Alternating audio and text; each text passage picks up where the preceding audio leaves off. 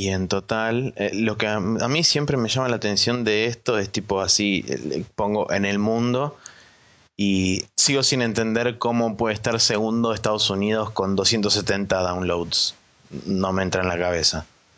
Eh, puede ser gente que lo baja de, del laburo y tiene proxies locos y eso. Ah, puede ser, claro. Tranquilamente. Y después 230 personas de Alemania, lo cual tampoco tiene sentido. Sí, eso no sé qué onda. Pero hay gente que tiene una cosa para ver porno alemán, yo qué sé.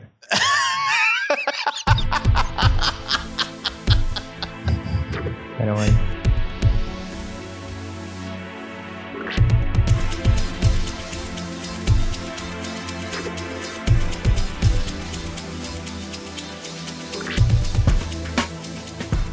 Hola, hola, ¿qué tal? Bienvenidos una vez más a esta cabalgata por las planicies videojueguiles denominada Spreadshot News Podcast en el episodio número 54, si el documento no está mal, lo cual sería un error grave, pero creo que está bien, es el episodio Sí, sí, número 54. Y bien, aquí estamos, otro día más, otro podcast, otro lunes, lunes particularmente doloroso en cuanto a niveles temperaturísticos para mí. Eh, y seguramente para mucha gente también, porque hoy hizo bastante calor. Eh, y eh, le voy a presentar al señor Nicolás Vivas Palermo para no hacer demasiado extensa esta presentación. Adelante, señor Nico, ¿cómo le ha ido su día? ¿Cómo está? Eh, bien, un día caluroso, eh, un día bastante primaveral barra veraniego directamente. Eh, tranquilo, por suerte. Y eh, antes de arrancar el programa quería mandarle un saludo al señor eh, turco de Turquía, como le decimos, eh, que cumple años el día de hoy en el que estamos grabando, básicamente. Ah, Así mira que- qué bien. No importa, y él no escucha el podcast tampoco porque es un tipo muy ocupado en las cosas musicales más que videojueguiles, pero le mando saludo igual porque fue una gran ayuda en nuestro emprendimiento del capítulo 50. Así Totalmente, que, me sumo al saludo porque lo merece. Bien. Eh, así que bueno, eso es eh, mi hola del día. Perfecto, muy bien. Bueno, tenemos. ¿Hay feedback? ¿Hay algo? ¿Hay cosas para hablar, para decir? Porque ya terminamos con todos nuestros concursos, ya felicitamos a los ganadores, ya les mandamos todos sus respectivos premios. eh, Eh, está todo bien, fue todo legal. Tuvimos, digamos, este nuevo mail de Seba Diegues que nos aportó el tema del día. Que nos aportó el que tema del día. será, será mencionado más adelante, pero le agradecemos nuevamente el habernos mandado tal a tal efecto un mail. Eh, y en realidad tenemos un montón de, de como feedback en, en el grupo de Aspe donde estuvimos posteando el coso este de ayer grabamos y hoy pusiste vos el, el capítulo de Spoilercast Exacto. De, de- del, del juego este que no me sale. Last of Us. Last of Us, eh, un debriefing entre los dos eh, bastante extenso y, y a fondo, así que si no lo escucharon y ya ganaron el juego, o si no les importa spoilearse, pásense por la página y vean. Así que si querés tiro todos los medios de contacto ahora para cerrar todo esto. Perfecto, arranquemos. Eh, bien, pueden pasar a ver este post hermoso que tiene este capítulo especial que hicimos el fin de en spreadshotnews.com.com.ar también disponible en facebook.com barra spreadshotnews y como siempre posteado en el grupo de Aspe donde la gente se copa a contestar también. Eh, después tenemos, eh, si quieren mandarnos temas de discusión y todo eso, como hizo Seba Diegues varias veces ya, eh, tenemos contact arroba spreadshotnews.com, eh, pueden encontrarnos en arroba spreadshotnews en Twitter, pueden hablarnos por, bueno, el Facebook ya mencionado, facebook.com barra spreadshotnews, y si no, bueno, no sé, tirar una bengala al aire y verse la pichada. Claro, sí, señales de humo, este, ondas infrasónicas a través del piso como los elefantes, no sé, hay muchas formas de comunicación. Elijan la que más les guste y este y sigan para adelante con eso. Bueno, creo que no, no hay más para decir. Esta intro ha sido corta, no hay quick shot, creo. No sé si vos tenés algo No, así como para. Sería todo eso que hablamos recién. claro. Perfecto, entonces el quick shot empezó y nunca lo anunciamos y ahora acaba de terminar y vamos a pasar a la primera sección que como siempre es el now loading.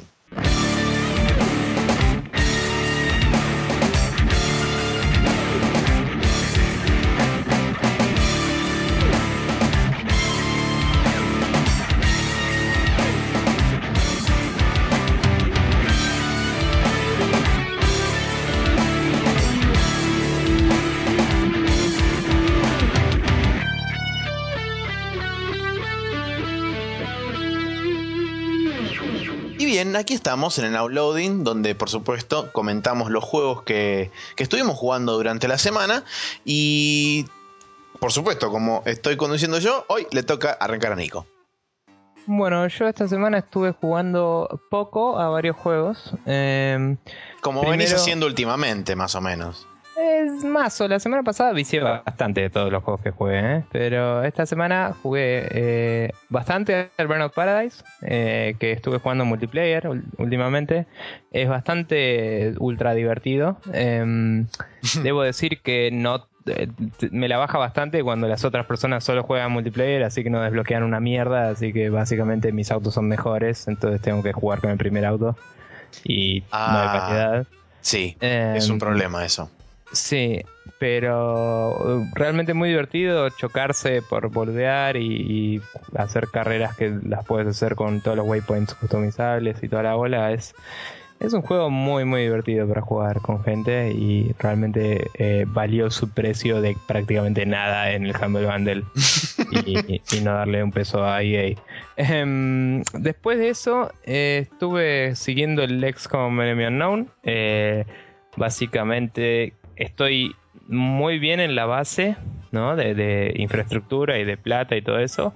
Pero, Pero- mis chabones me están costando bastante sacarlos ilesos en las misiones. Y lo dejé el save en una en una terror mission, creo que había saltado. Que o era una terror mission o era una abduction. Que no estaba. O, o- o un. No, creo que bajé un UFO, eso fue. Pero digamos que mi equipo estaba medio dañado y me parece que lo voy a tener que dejar pasar, ¿viste? Y eso me va a subir el terror a pleno. Em, Y sí. y bueno, entonces estoy. Fue como no, no me da la cabeza para decidir esto ahora, mucho estrés. Tipo, ¿Tenés pero- este. ¿Cómo se ¿Mm? llama esto? ¿Tenés eh, algún país se te bajó ya o todavía tenés todos los países del XCOM? ninguno, pero tengo varios mal en Asia y.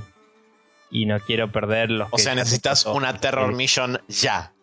Eh, perdón, no, no en Asia, tengo varios mal en Europa. De hecho, tuve una Terror Mission recién y me bajó bastante. Como sí. te dije, voy bien en general. Eh, el tema es que en particular las misiones me están costando, entonces tengo que apurarme para el endgame, digamos. Tengo que tratar de poner todos los recursos en ganar. Porque ya me crucé con una nave que es increíblemente gigante, con un avión. Y supongo que es la nave final y que cada vez que aparezca la tengo que tratar de bajar. Mm, No, de hecho, esa es, esa es la nave más grande de las comunes. Ok, Que Es bueno. un mega transporte así ultra gigante que se llama Very Large Alien Ship o algo así. ¿Y tengo que bajarla para parte de la historia o es...? Eh, no realmente, si la bajás tenés que hacer una misión ahí y normalmente ahí están los sectopods que son como el como el robot de, de Robocop, la 2, viste, el que, el Sí, que sí, lo vi en algún, en- lo vi en Bueno. algún trailer, sí. Eh, están esos, están los, los que son eh, los que tienen el super control mental que no me acuerdo cómo se llaman. Eh, no Sí, los los Sectoid Commander. Commander, Ah, no. los otros, No, ni idea. los que son más grosos todavía. Y después tenés, bueno, varios Muton Heavies, tenés este un- varias cosas súper divertidas. Está bien. Me, me gustó que el, el coso que decodifica las señales aliens me dice qué es lo que hay. Eso es genial. Y me hizo planear mejor un par de bol- boludeces. Bueno, Eh, de hecho, las naves más grandes de todas, si las bajás o aterrizan, porque pueden pasar las dos cosas, eh, normalmente tienen entre 18 y 24 enemigos. Sí, sí, el último que jugué tenía 15 y era de las, gran- las primeras grandes, digamos. Y las de Abduction, ¿viste? Sí. Y, y ahí me bajaron un rookie así de un tiro, Y super fue heavy. tipo, holy shit. Que en realidad eh, ya tenía un, un coso evolucionado, ¿viste? Entonces fue como, me, me pesa un poco, pero bueno. Esas fueron, digamos, las crónicas de XCOM de esta semana. Y, y después, bueno, eh, estuve jugando un poquito al Steam World Dig, que es un juego que primero no estoy absolutamente seguro de que se llama así, pero bastante. Em, es un juego 3DS. Eh, estoy verificando en este momento. el Está muy bien. Bueno, mientras tanto Eh, yo hablo y digo cosas que no tienen No, no, no, está Sí. bien, pero es un juego 3DS que, que básicamente es un side-scroller medio Metroidvaniesco. Ujú. Eh, sí se llama así, Steam World Dig. Eh, medio Metroidvaniesco con toques de Minecraft en sentido de que tenés que ir eh, excavando para por, por como una, una mina, digamos, para ir sacando minerales y toda la bola. Y cuando llegas a ciertos lugares de la mina hay como unos pasajes que te llevan a unos sectores que son puzzles, ¿no? Ujú. Que cuando los resuelves te dan un ítem que te permite hacer traversal de, de ciertos tipos, ¿no? Como botas que te hacen correr rápido, cosas así, que te permiten acceder a nuevos lugares. Sí, son como Y- accesorios. Claro, pero es como una mezcla muy rara, porque primero el, mapa es generado random cada vez que empezás un juego nuevo. Sí. Eh, entonces por ahí el desafío ese para obtener el ítem sea el mismo probablemente, pero el mapa general es random. Y entonces tenés esto tipo Minecraft, el coso generado random tipo Spelunky. Y después tenés el, el- el combate, es como cualquier plataformero. Y es medio eh, Metroidvania. Tiene mucha pinta, la verdad. Tiene muy buenos reviews y sale nada más que 8 dólares en el de store de digital de 3DS. Así que vale la pena, me parece. Lo tengo que seguir. Y por último, probé un poquito al Splinter Cell Chaos Theory, siguiendo la recomendación de Jeremías de empezar por ahí con la saga. eh, que como dijimos en el Spoilercast eh, barra debriefing, eh, vamos a obtener los Splinter Cells con nuestras compras de hardware. Sí. Y mm, yo ya los tenía porque soy un ansioso de mierda y los compré hace mucho y no jugué ninguno, básicamente. Y dije, ah, vamos a empezar. El tema es que, como esta semana voy a tener que formatear la máquina, básicamente, me parece que mejor lo voy a seguir después. Pero. Pero sí, eso. Eh, pinta muy bien. eh, la verdad se mantiene bien en el tiempo. O sea, aunque la in- introducción y eso tiene baja resolución, le puedes poner la resolución grande más que 1080 y anda. Tipo, le puse 1920 1200, que es mi resolución nativa. Y corría perfecto y se veía como un juego, digamos, de Ujú. PS2 eh, o upscaleado bien, digamos, porque se banca esa resolución, digamos. Claro. Eh, es como casi un HD remake, supongo. Pero sí, sí. no sé. De hecho, creo que salió un HD remake de esto, de este juego Claro. para PlayStation 3 en una especie de colección así, empaque loco. Creo que sí, supongo que lo único que hicieron ahí fue a las cinemáticas y eso es darles una lavada de, de cara, porque en realidad la versión de PC, como dije, soporta resoluciones de PC. Claro. tiene eh, shader model 3 de PC y esas cosas, por ahí le habrán puesto shaders nuevos a la HD. Pero Sí, capaz bueno, le mejoran un poco las texturas y listo. le puse las sombras y todo al mango y la verdad que el Splinter Cell históricamente, no, no el nuevo quizás que aun cuando se ve muy lindo, es, es muy estándar, digamos, los gráficos. Sí, Pero los viejos históricamente tenían muy buenos gráficos para su momento claro. y, y realmente se la banca, lo, lo vi y tiene pinta, la producción pinta muy copada, tipo, agarré un chabón y lo interrogué y todo y, y no sé, no agarré muchos como para comparar si los diálogos se repetían o no, pero me pareció bastante bien hecho todo, así que excited about that. Bien. Y bueno, eso. Bueno, perfecto. Yo, por otro lado, me tomé un avión y me fui a Japón. Y arranqué uno de los dos juegos de Tales que. los- la saga Tales de Namco Bandai. eh, que me recomendaron. Me recomendó puntualmente el Lean de Aspev. Pero le tenía ganas porque había leído así un poquito sobre el Tales of Cilia, que es el último que salió, y fue tipo, "Mm, le tengo que dar una probada a esto. Y me compré el Tales of Graces F, que es el anterior en la saga. Tales, a pesar de que son funcionan como la, como la saga de Final Fantasy. Cada uno es una, una entrada, digamos, independiente del resto, eh, Sí, sí. pero todos comparten el Tales of algo. Bueno, el Tales of Graces F es este. Es exclusivo de Play 3, si no me equivoco. Y la verdad que, en, eh, o sea, primero se nota que es un juego que tiene ya su tiempo. No sé, no sé en qué momento habrá salido, pero me da la impresión de que salió tipo, ponele 2011 en Japón, porque tardó como un año y pico en llegar a, a- a Occidente. Eh, y el, juego está, está bastante copado. Hay una sola cosa por ahora que me molesta y me molesta bastante y no entiendo por qué no lo hicieron. Vos tenés eh, la posibilidad de acceder al mapa global, el, el clásico mapa así de mapa mundi, donde tenés todas las opciones para ver los dungeons, para ver las ciudades y todas esas cosas. Eh, pero dentro de los dungeons no tenés mapa Ajá. Y tenés que recorrer el dungeon de memoria. O sea, vos no, no es que cambian los dungeons si entras y salís varias veces, sino que el dungeon siempre Claro. se mantiene igual, pero hay muchos dungeons que son bastante laberínticos y tenés que acordarte y decir, "Mm, por acá estuve, por acá no. Es una cosa que por ahí también viene de el hecho de malacostumbrarse uno a tener mapa y tener la posibilidad de chequear y que te hagan el clásico sombreado o, o highlighteado de primero en qué habitación estás y segundo qué habitaciones recorriste o qué habitaciones no recorriste. Es Bueno, en los, en los juegos viejos siempre se, se acostumbraba a que vos dibujes tu propio mapa, digamos. Sí, sí, por eso, a medida que ibas descubriendo las habitaciones, este, se te iban, digamos, como eh, habilitando en el mapa y las podías ver. Pero bueno, eso es algo que no, no, me terminó de gustar. En cuanto a gameplay, el, el juego, eh, la verdad que está muy bueno. El sistema es un action RPG medio truchado. Porque vos tenés acciones que se acumulan, o mejor dicho, puntos de acciones que se acumulan durante el tiempo, y se recargan bastante rápido, y vos dependiendo del botón que apretes, si es círculo o X, haces un tipo de skill en particular, o sea, cada button press es un skill que te consume un punto. Y dependiendo de en el direccional eh, izquierdo, que lo usás para moverte, y eso no te consume puntos de acción, o sea, moverte, digamos, corriendo normalmente adentro del campo de batalla no te consume acciones. Si vos querés, podés hacer este double tap del, del direccional hacia cualquier lado, y eso hace que hagas como una especie de dash chiquitito en esa dirección, no, no tan chiquitito, pero un dash que eso sí te consume un punto de acción. Lo que, lo que iba a decir es que dependiendo de dónde, hacia dónde muevas el direccional mientras estás apretando, ya sea eh, círculo o X, podés ejecutar lo que ellos llaman un chain, que es una, una técnica extra dependiendo de, o sea, por ejemplo, vos apretás X, adelante X, a la derecha X, y esos son tres técnicas distintas, pero que están enganchadas una tras de la otra, y es como que haces tres ataques a la vez, o, o tres ataques seguidos.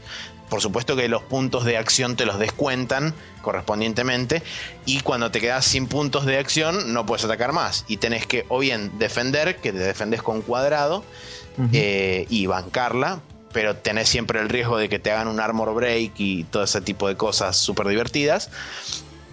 O bien podés, eh, dependiendo de cuánto tiempo tengas mantenido el botón de defensa, va formando como una especie de aura el personaje.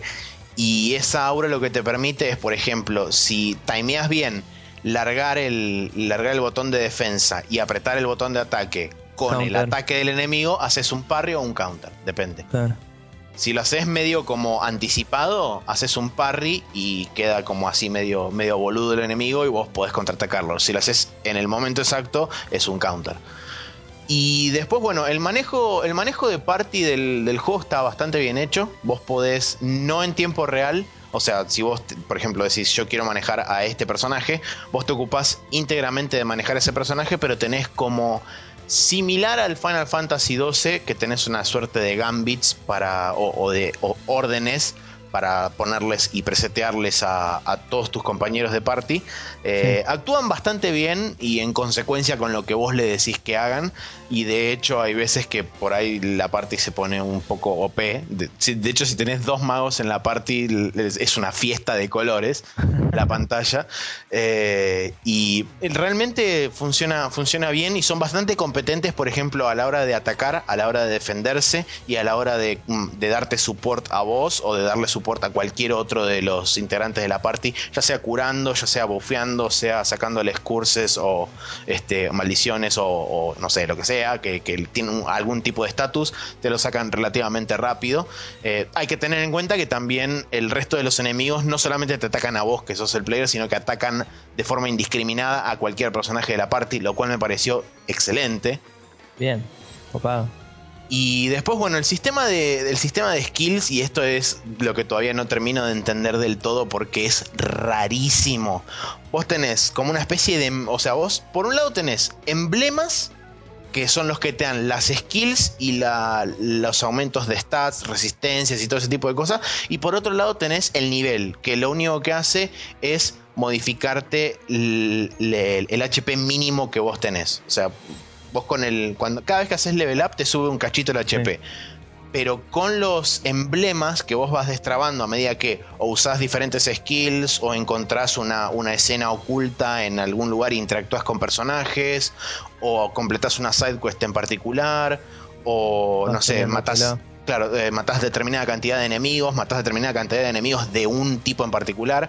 Cada una de esas cosas te va desbloqueando distintos emblemas y esos emblemas lo que hacen es ayudarte a aprender nuevas skills, mejorarte tus stats, ya sea defensa, ataque, defensa mágica, ataque mágico, evasión o este, ¿cómo se llama la otra? Mm, eh, accuracy, no me sale en castellano. Ah, eh, puntería. Eso, puntería. Y también te aumentan el, HP máximo y, o sea, te, te, va, te va, digamos, mejorando las distintas cosas esa, cada una de esas cosas que vos vas destrabando con esos emblemas, los emblemas tienen cinco estrellas cada uno, que son, digamos, como niveles del emblema. Cada una de esas estrellas eh, te va justamente habilitando alguna cosa en especial. Y después lo que pasa es que cuando vos desactivás ese emblema y activás otro, cada emblema en sí, cuando lo activás y lo tenés entre comillas equipado, cada emblema tiene un, este, un efecto en particular. Por ejemplo, hay emblemas que te hacen inmune a la parálisis, otros eh, te dan más velocidad de movimiento adentro del campo de batalla, otro por ahí este, te reduce el tiempo de recarga de las acciones. Entonces, dependiendo del emblema que vos tengas equipado es la, digamos, el bonus particular que tiene, pero todo el resto de las skills que vos vas aprendiendo con cada uno de los emblemas sí quedan incorporadas al personaje. Bien. Es, es muy loco. Y lo mismo pasa con el. es como que todo se va a la mierda con. Sí, de repente vos este, sos un personaje así que tiene una skill que, por ejemplo, hay, hay, hay varios emblemas que se van destrabando a medida que vas usando las skills, como dije. Entonces, por ejemplo, hay una skill en particular que es la que yo uso todo el tiempo, que se llama Demon Fang, que tira como una especie de, bola de fuego por el piso que va arrastrando y mata todo lo que hay adelante. Y esa skill yo, por ejemplo, ahora la tengo, este, creo que está al máximo o casi al máximo, porque como lo uso todo el tiempo, fui destrabando todos los emblemas subsiguientes que le aumentan, ya sea la efectividad, la distancia, le reducen el casting time. Entonces, tipo, esa skill es casi instantánea para mí y mata a todo. Y entonces puedes hacer eso, o si no, la otra cosa que puedes hacer es aprender todo de todo. Te consume un montón de tiempo porque cada una, cada una de, las, de los emblemas, como dije, tiene cinco niveles y cada uno de esos niveles aumenta bastante la cantidad de experiencia que necesitan para, para llegar al próximo nivel. Pero la verdad que es el, gameplay del juego, el sistema de pelea del juego es súper divertido. Por supuesto, es súper japonés, setting medieval, como hablábamos el otro día. Setting medieval eh, clásico de arrancás en un bosque, en una ciudad de un bosque. Después de eso pasás a un desierto. Y después de eso pasás a una zona industrial toda loca, así con nieve y etcétera. Sí, el estándar. El, estándar, sí, la historia es bastante estándar también. Es un rey malvado que intenta conquistar a todo el mundo y vos tenés, vos eras su mejor amigo, pero de repente una maldición loca que se le mete en la cabeza lo vuelve malo y entonces vos tenés que ver primero qué carajo le pasa y segundo sacarle la maldición. Sí, suena, suena bastante estándar. Sí, por eso. Igual como siempre es como que como lo cuentan, ¿no? No, la historia estaba tomando agua. La historia está bastante, sí, está bastante bien llevada. Lo que sí me pasó es que, por ejemplo, en, en varios momentos es como que la historia siempre te empuja a seguirla. No es que en algún momento dicen, bueno, acá vamos a parar y vamos a ver de investigar y qué sé yo. No es como que siempre están diciendo, y ahora tenemos que ir allá, y ahora tenemos que ir allá, y ahora tenemos que ir al otro lado, y ahora tenemos que ir para allá. Entonces, si, vos te guías, o sea, si vos te dejás llevar por eso, eh, te salteás 20 millones de side quests y ese tipo de cosas, porque, este, digamos, el, el juego. No, no es que tiene una sensación real de no, el, pacing es acelerado. Claro, eso. El, pacing es acelerado en el juego. Aunque podés parar y hacer otra cosa. Pero sí, vos podés parar en cualquier momento y decir, no, ahora me voy a dedicar. Por ejemplo, yo ahora tengo que ir a un lugar y averiguar no sé qué mierda. Igual tenés tipo eh, ciudades explorables y eso. Sí, por supuesto. Tenés, hasta ah. ahora yo visitadas seis ciudades.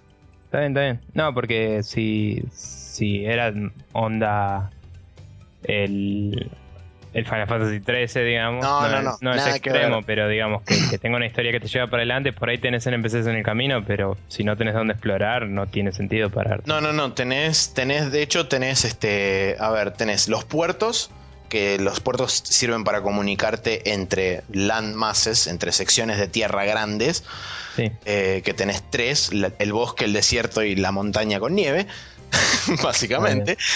Y La montaña con nieve resulta ser un volcán. Eh, no, hasta ahora no, no sé más adelante. Entonces ya va a haber un volcán adelante. Probablemente ahí de- se destape un volcán, sí. Es lo más probable. Eh, pero bueno, la cuestión es que vos con los botes te podés mover de un, de un lado al otro y después tenés como si fueran eh, asentamientos o pueblos chiquitos y después está la capital de la zona, que es una ciudad bastante grande. Y, eh, ese, ese mismo formato se repite en los tres continentes, entre comillas. Claro. Pero está, está bastante sí. bueno porque tenés cierta explorabilidad, tenés también este minigames, tenés este dentro de los, de los inns, los lugares donde descansás, tenés como las sidequests las tenés listadas ahí. No hace falta por ahí este. Hay sidequests que sí requieren que vayas a hablar con un NPC en particular, que no te los marca en ningún lado, simplemente vos vas caminando así, tienen un iconito que es una boquita que se mueve, y ese significa que, oh, tengo sidequest. Este, pero después el resto, digamos, de las sidequests, normalmente o encontrás un ítem tirado en el piso y eso triggerea la sidequest, o vas a hablar con algún innkeeper que tiene la lista de ítems y te dice, ah, esto activa una sidequest, la la la, y, Claro. y se activan así. Bueno, Bueno, hablé mucho. sí, te ma- mataste un poco. Yo no te interrumpía porque, tipo, no sé, pero. Bueno, sí, eso, por ahora eso es el Tales of Graces. Voy, no sé, unas veintipico de horas y la verdad que la estoy pasando bastante bien, debo admitir. Mm, Sobre todo por el sistema de, de batalla. Me gusta mucho el sistema de batalla que tiene. Soy bastante, digamos, de- del, del tipo de persona que disfruta por ahí más del, del estilo de batalla que muchas veces de la historia. Eh, Y es que si el juego no tiene un buen sistema de batalla, se cae solo en ese tipo de juegos. Porque no sé si ese tiene random encounter, pero es como que la mayoría del tiempo tenés que estar batallando en esos juegos en Sí, general. no tiene random encounters, ves los enemigos en pantalla que se van moviendo, pero tienen el clásico de entraste en el, entre comillas, Sí. campo de visión y se te vienen corriendo. Sí, sí, sí. Tipo Chrono Trigger. Claro. Bien. Bueno, Bueno. y eso, eso fue el, el Tales of Graces. Seguramente hable un poquito más la semana que viene para, como para redondear la idea y después arranque con los cuentos de Silvia, como lo denominé yo. Claro. En realidad se llama Tales of Cilia. Este, y bueno, eso fue el Now Loading. Y ahora vamos a pasar al Rapid Fire con las noticias destacadas de esta semana.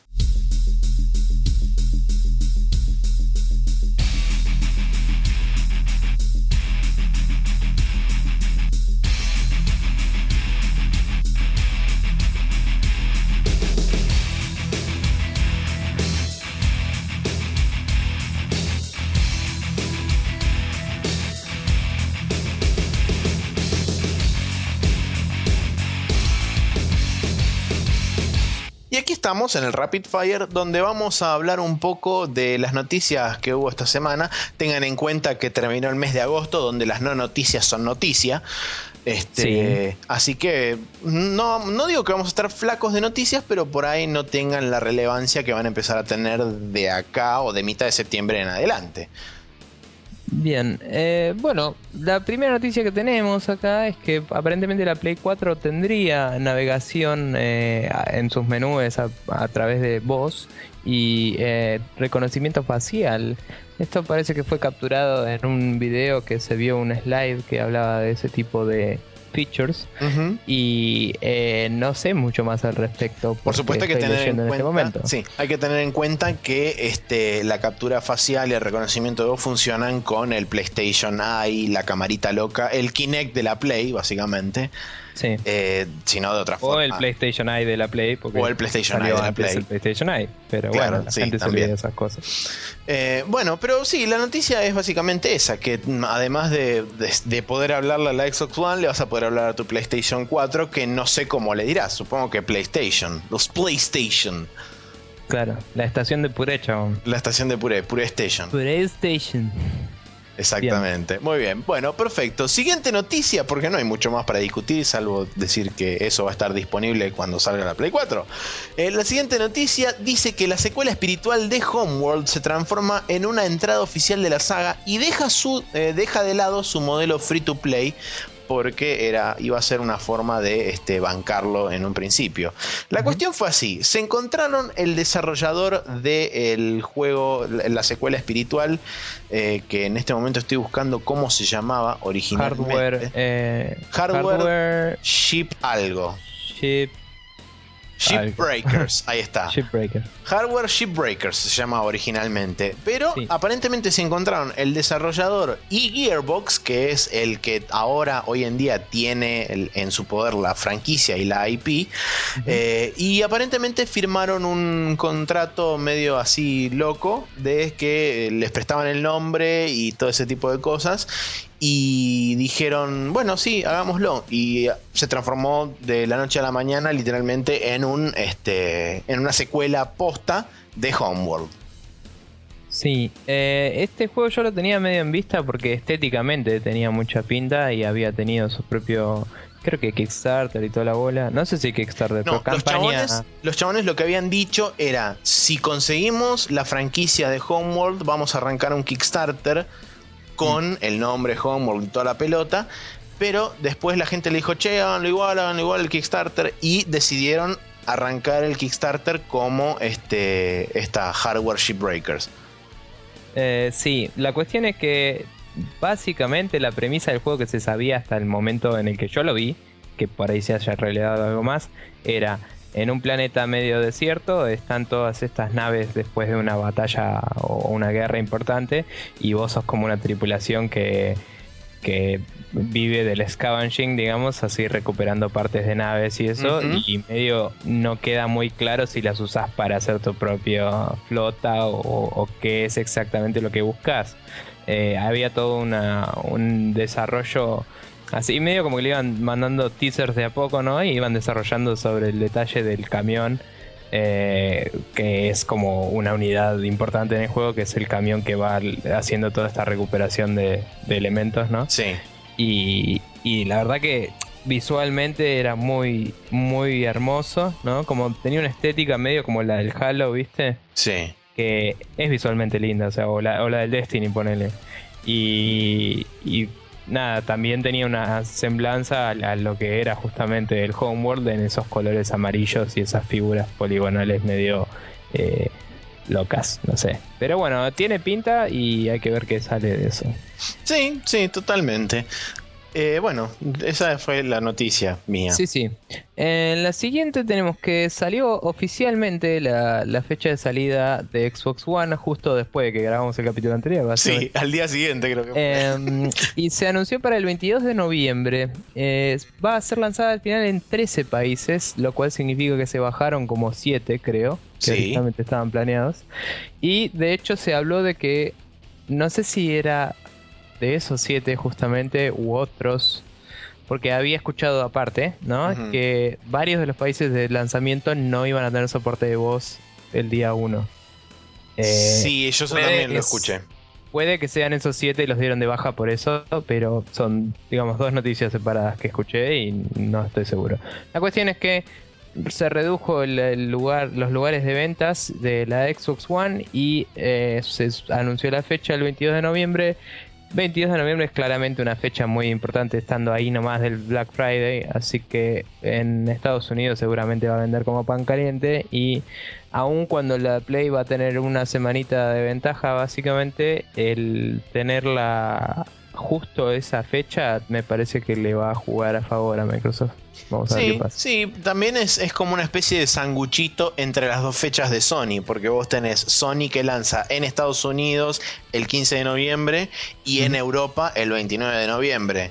Teóricamente la Xbox One lanza en algunos países de Europa en algunos países de, Oceanía, que ahora estoy viendo la lista, los 13 países son Australia, Austria, Brasil, Canadá, Francia, Alemania, Irlanda, Italia, México, España y Reino, Reino Unido, Estados Unidos y Nueva Zelanda.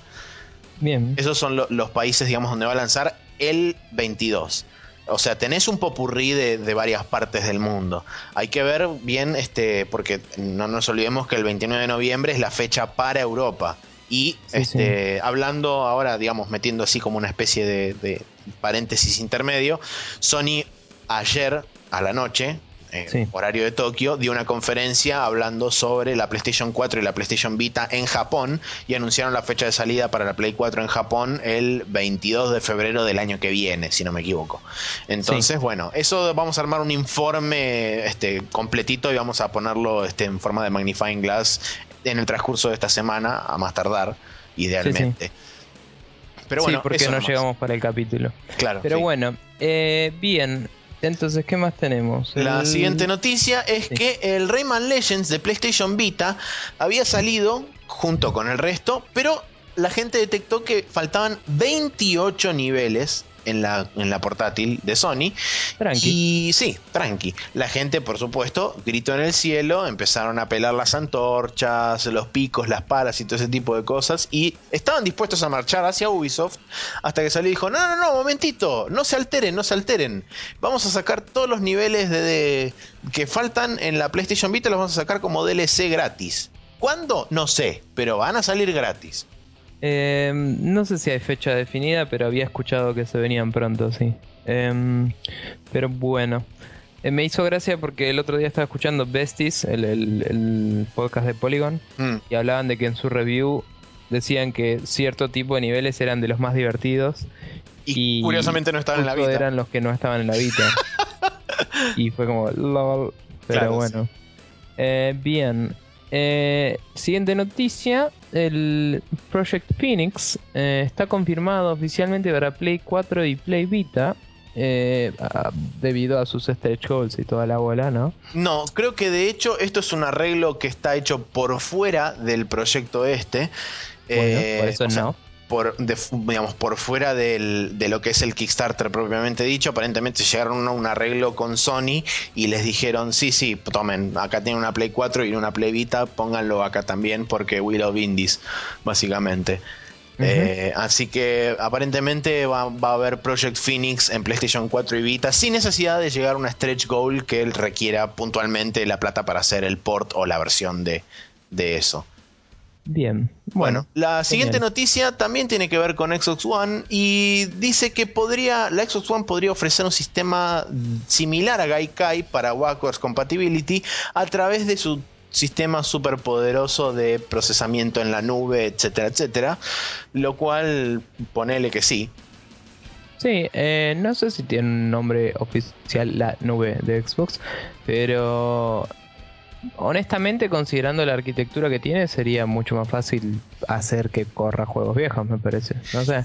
En realidad, no, ofrecerlos en digital. Claro, o sea, creo que a lo que se refieren es que como van a tener, en teoría, 300.000 servidores este, distribuidos, no sé en ah, dónde, eh, por ahí aprovechan un porcentaje de esos servidores y le mandan todos los juegos viejos y directamente lo que hacen es te streamean los juegos y lo único que estás haciendo es recibir como, la, como el on live recibir el stream y vos jugar localmente, pero nada más. Seguramente.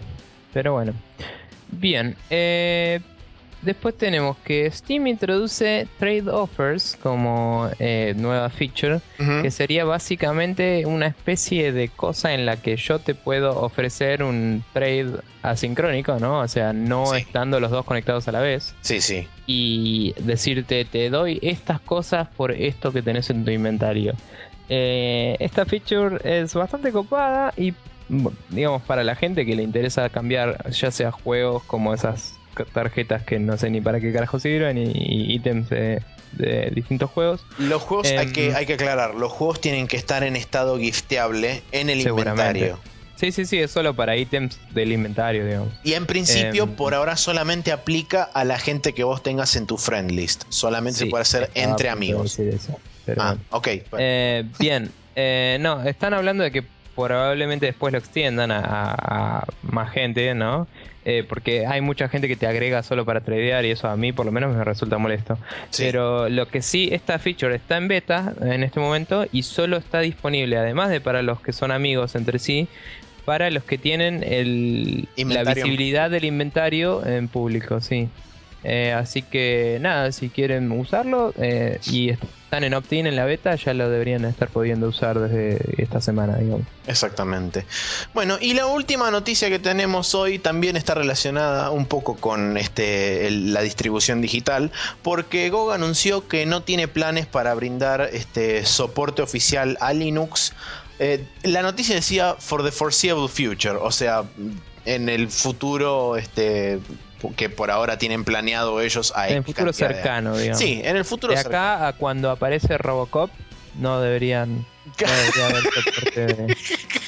Claro, exactamente. Y no eh, digo la película nueva, digo que en la vieja era el futuro cercano Robocop. El futuro cercano, sí, correcto. In the near future. Eh, y bueno, así que aparentemente eh, Linux no va a poder este, tener soporte de. Va, por ahora no va a tener soporte de, parte de GOG y muchos de los juegos que están en GOG eh, no van a. O sea, todos los juegos que están en GOG no van a tener soporte este, para Linux, pero hay algunos que juegos que están en GOG que están en Steam y Steam sí hay algunos que tienen soporte para Linux. Así que... Igual es medio una pena porque algunos de esos juegos de GOG vienen configurados con una DOSBox, ¿no? Sí. Y básicamente hay dos box para, para Linux también, hasta donde yo sé. Si no dos box, alguna otra análoga, ¿no? Claro, eh, Linux Box. Igual, así como te estoy diciendo esto, como justamente es DRM free, vos puedes comprar y bajar en, en Linux esos juegos y configurarlos con tu propio emulador de DOS. Si sos una persona que maneja Linux, seguramente sabes hacer esas cosas. Por supuesto. Eso hay que tenerlo en cuenta también. Pero obviamente no va a andar para los juegos nuevos, los juegos indies y los juegos que ya corrieran sobre Windows en vez de DOS. Como por ejemplo Witcher, Witcher 2 y el próximo Witcher 3, Game of the Year of All Years. Claro, por ejemplo. Por ejemplo. Pero bueno, eh, bien, Calendario. Vamos a pasar al calendario y tenemos que el martes 17 sale el esperadísimo GTA V y básicamente le va a romper el orto a todo, por ejemplo, al MechWarrior Online que sale el mismo día. Sí. Eh, oficialmente. El MechWarrior ya está en Open Beta hace rato. Sí. Eh, así que digamos que si alguno es fanático de la saga original, puede meterse desde ahora ya, no, no, no tiene por qué esperar realmente. Em, bien. Después tenemos que el jueves 19 al domingo 22 va a estar el Tokyo Game Show 2013 y por ende nuestro capítulo 55 va a ser un especial del Tokyo Game Show 2013, propiamente dicho. Eso me pasa por leer textualmente y no darme cuenta que está repitiendo. Em, pero bueno, eh, sí, seguramente tengamos bastante de qué hablar. Eh, y bueno, yo quería aclarar que terminó el PAX eh, esta semana. Sí. Y no hubo demasiadas noticias. Hubo muchos trailers de juegos que ya estaban anunciados y eso. Y después en mis recomendaciones del día voy a hablar al respecto. Retrocedió un poco de lo que venía haciendo durante los últimos años, retrocedió un poco en cuanto a anuncios se refiere, pero sí hubo una cantidad de juegos para jugar impresionante en PAX. Sí, Sí, yo creo que eso tiene que ver en particular con que hubo tanto enfoque, particularmente, ¿no? De, Sony en lo que es los indies, que este, este año, digo, hmm. que la mayoría de los juegos de PAX de este año, si te fijas, eh, estaban anunciados para, para, salir en Play 3 ya, o en Play 4 digo, o bueno, también Play 3 o Vita, y algunos de los otros estaban anunciados para Xbox One ya. Y realmente es como que los juegos independientes, que son el centro de PAX, digamos, ya estaban anunciados todos, no anunciaron prácticamente ninguno. El único que hubo de sorpresa fue el Kickstarter del Mighty Number no. 9, que lo anunciaron en un panel en vivo ahí. Sí, y la eh, gente lloraba de felicidad, abrazaba a Inafune. Una emoción increíble, pero bueno. Estaban todos como lacas. Pero bueno, que por cierto le está yendo muy bien para variar ese Kickstarter. Sí, por supuesto. O sea, man, tiene el nombre de Keiji Nafune adelante. Listo, gol. Ya casi llega al, stretch goal del documental, si no lo hizo ya. Así que si llega, tendré que revisar mi pledge a ver si puedo sacar el documental porque me resulta interesante realmente. Muy bien. bueno. Lo que más me interesa es la parte en la que hablen de las demandas que le va a hacer Capcom. Pero bueno. Claro, sí, sí. Pero bueno, eso, eso fue el Rapid Fire más calendario del día de la fecha. Y ahora vamos a pasar a la main quest.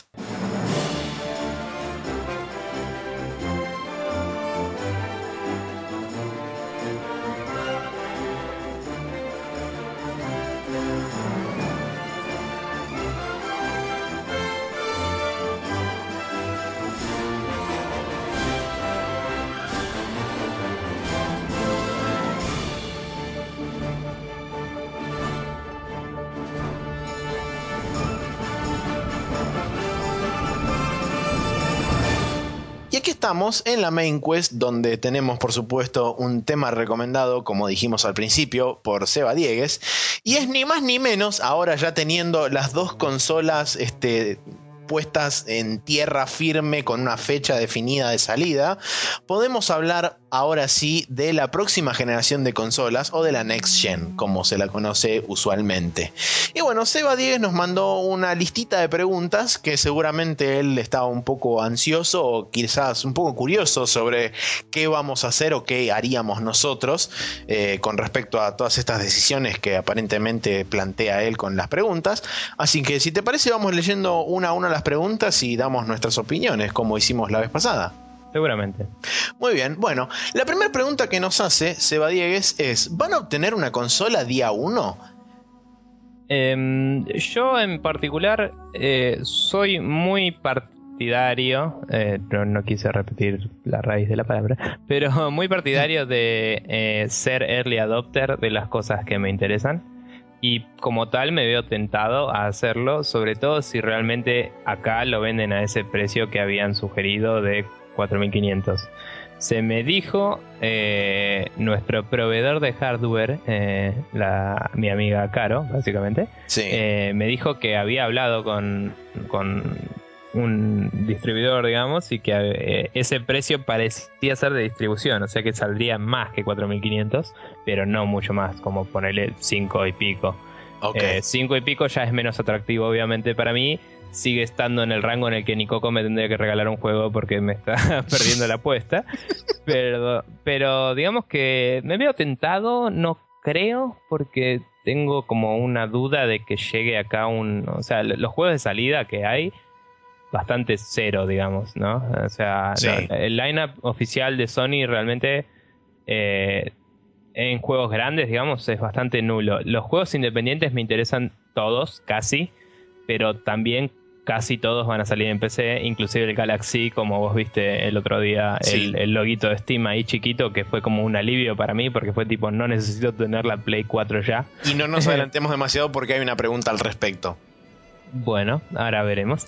Pero digamos que eh, si, si, lo hiciera sería más por ser early adopter de por sí que por la, la llamada de la consola en sí.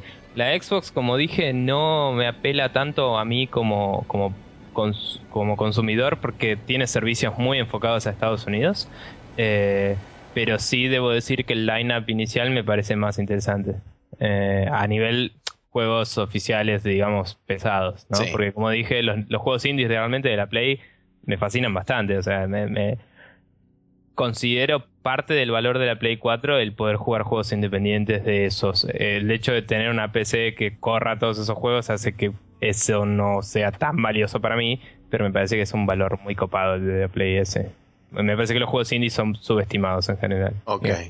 Bien, vos. En cuanto a mí, yo este, me, molesta un poco hacer esto, pero lo voy a hacer igual. Tengo dos formas de respuesta para esta pregunta. O sea, te puedo responder Andate a cagar y no. Claro, te puedo responder como persona que está intentando vivir de esto, por lo cual tendría que este, adoptar una posición. Eh, claro, adoptar una posición profesional y decir sí, tengo que desembolsar tanto en la Play 4 como en la Xbox One día 1 para poder informarlos a ustedes, etcétera, etcétera. Pero después, por otro lado, está, digamos, el costado gamer, que a mí el tiempo me ha enseñado a que hoy en día, ya desde la Play, o sea, desde la generación anterior, que es la Play 3 y la Xbox 360, no es conveniente comprar una consola día 1 por justamente todos los problemas que las consolas demuestran durante el primer ciclo de, vida, que es el primer año, año y medio.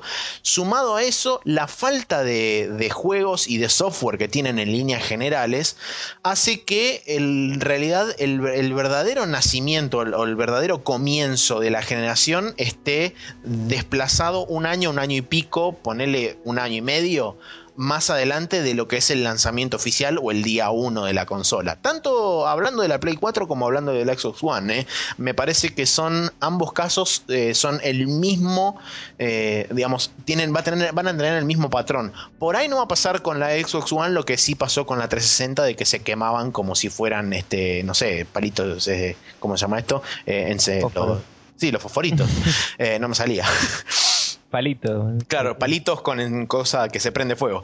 Pero sí, pero, eh, en cuanto a lo que es software y en cuanto a lo que es este, juegos en líneas generales, si bien tenemos, como dijo Nico, este, la Play 4 que tiene un, un, catálogo bastante, bastante variado y bastante grande en lo que son juegos indies, pero digamos los pesos pesados de las consolas no van a empezar a aparecer hasta dentro de un año y pico, o inclusive me atrevería a decir dos años dentro del ciclo de consolas. Entonces, entonces, eh, para mí, como dije, por un lado, digamos, el entre comillas lado profesional dice sí, tengo que comprar tanto una Play 4 como una, como una Xbox One.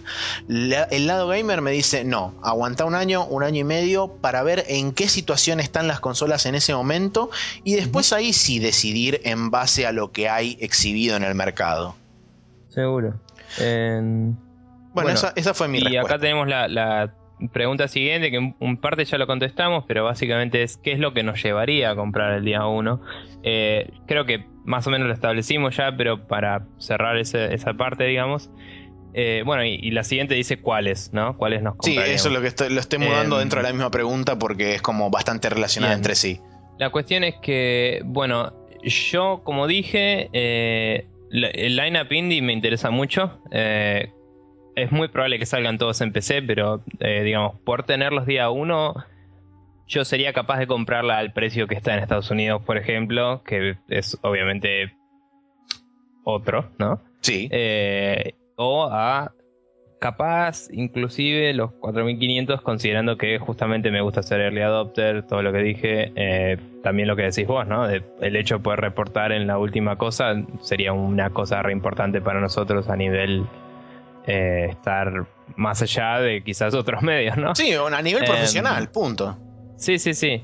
Eh, y después de eso, em, sí, experimentar, ¿no? La sensación de, tener lo último de lo último, a mí me copa. O sea, escuchaba el otro día yo sé que lo, eh, todo esto nos lo preguntó porque escuchó Weekend Confirm y estaban hablando de esto. que no se haga el boludo este pibe. Pero um, estaban hablando de eso en Weekend Confirmed y uno decía que él estaba en ese negocio para estar en el, en el filo de la hoja, ¿no? Estar siempre en el en lo último de lo último. Y es como, a mí me, me re va eso, me re hypeo porque soy un hypero de mierda y además me parece recopado, tipo, ver lo que pasa y me encantaría estar en una situación obviamente más desarrollada en, esto como profesión justamente de poder yo darle feedback a, las empresas como hacen los, los reporteros y los, los más influyentes en los medios, ¿no? Sí. Pero bueno, nada, eh, digamos, eh, el tenerlo por amor al arte y el, tener un lindo lineup de juegos indies me alcanza, pero me parece que con el precio no va bien, digamos. O sea, no me está ofreciendo suficiente como para que justifique el precio de acá. Correcto. Si la puedo traer de afuera, es probable que me la compre, tengo que pensarlo. Bueno, y en cuanto a mí, ¿qué es lo que me llevaría a comprar una consola y cuál sería esa consola? Eh, bueno, si bien hay ciertas cosas y, ciertos indicios que a uno le llevan a decir sí, por ejemplo, podemos esperar un juego de Santa Mónica, podemos esperar un juego de Naughty Dog, podemos esperar este, un juego de Quantic Dream, podemos esperar, o sea, hay, hay digamos indicios y eh, está clarísimo porque son todos estudios internos de Sony que están hoy en día desarrollando juegos para la consola. O sea que el hecho y el prospecto de pensar en que, un, en que juegos de esos desarrolladores van a terminar apareciendo en la Play 4 hacen que eso pueda, digamos, llegar a pesar en la balanza un poco más a la hora de decidir Play 4 o 360. Por el simple hecho de que mm, son, más, este, son más cercanas a mí, tanto las franquicias como este, el tipo de desarrollo o, el gameplay que ellos muestran y este, el, tipo de, el tipo de experiencia que brindan. O sea, es como que me hablan más a mí como gamer que las cosas que puede ofrecer Microsoft. Que no, no quiere decir que esté mal, es simplemente una cuestión de gustos y es totalmente subjetivo. Pero bueno, a la hora de decidir, yo me inclinaría más por la consola de Sony, que, como dije, eh, el, prospecto de tener juegos de esos desarrolladores, de esos estudios, hace que pese más por sobre una Xbox One. Bien, eh, una cosa antes de seguir. Eh, hablemos dos segundos de la Wii U como obviamente ya dijimos, por ahí no lo consideramos Next Gen. Sí, eso es cierto. Es una generación, pero sigue estando, digamos, en un punto en el que es un intermedio. todavía no tuvimos una y nos interesa hasta cierto punto.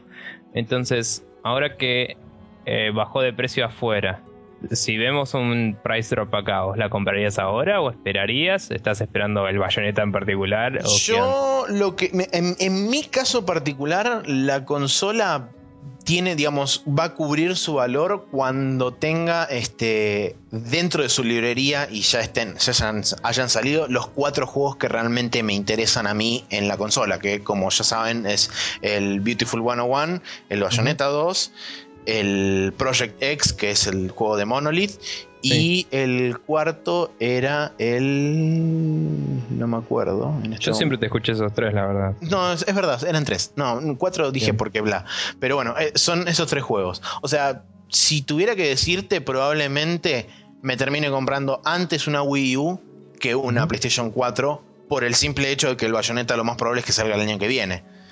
Entonces, va a sí, es un juego que querés jugar. Y, sí, es un juego que realmente tengo muchas ganas de jugar y sobre todo después de haber visto las impresiones de Jim Starling en Distractoid en PAX. y fue tipo, listo, gol, dame, abrazo y beso al bayoneta y jugar un montón.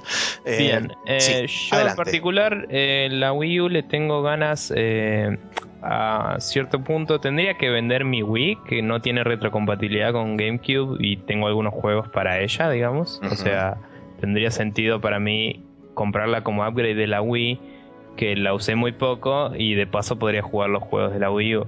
Es cierto que es medio difícil de... Es, e, el problema de Nintendo en particular para acá es que no está oficialmente acá, a diferencia de Sony y Microsoft, lo cual hace que eh, no hay ni siquiera un canal oficial, digamos, aunque sea caro, Claro. Entonces, prácticamente no hay competencia, no hay, hay, dos o tres lugares que te venden todos los juegos y te los venden a precio que se les canta el orto. Y tenés que sí o sí pedir de afuera y estás limitado a la oferta y demanda. Entonces, es complicado comprarse una consola de Nintendo hoy en día, eh, para Argentina en particular, y me interesa desde el punto de vista de que primero corre juegos de Wii, así que ya tengo varios, entonces sería un upgrade. Y segundo, el Beautiful 101 a mí me interesa bastante y eh, la promesa de más celdas, más Mario y eso siempre garpa hasta cierto punto, ¿no? Perdón, me, eh, quiero, me quiero corregir con una cosa. Yo dije Beautiful 101 y en realidad no es, el Wonderful 101. Me distrae, chabón. Pero bueno. Eh, bueno, el Pikmin 3 me resulta bastante interesante. Yo no jugué los anteriores y podría, pero no los conseguí aún.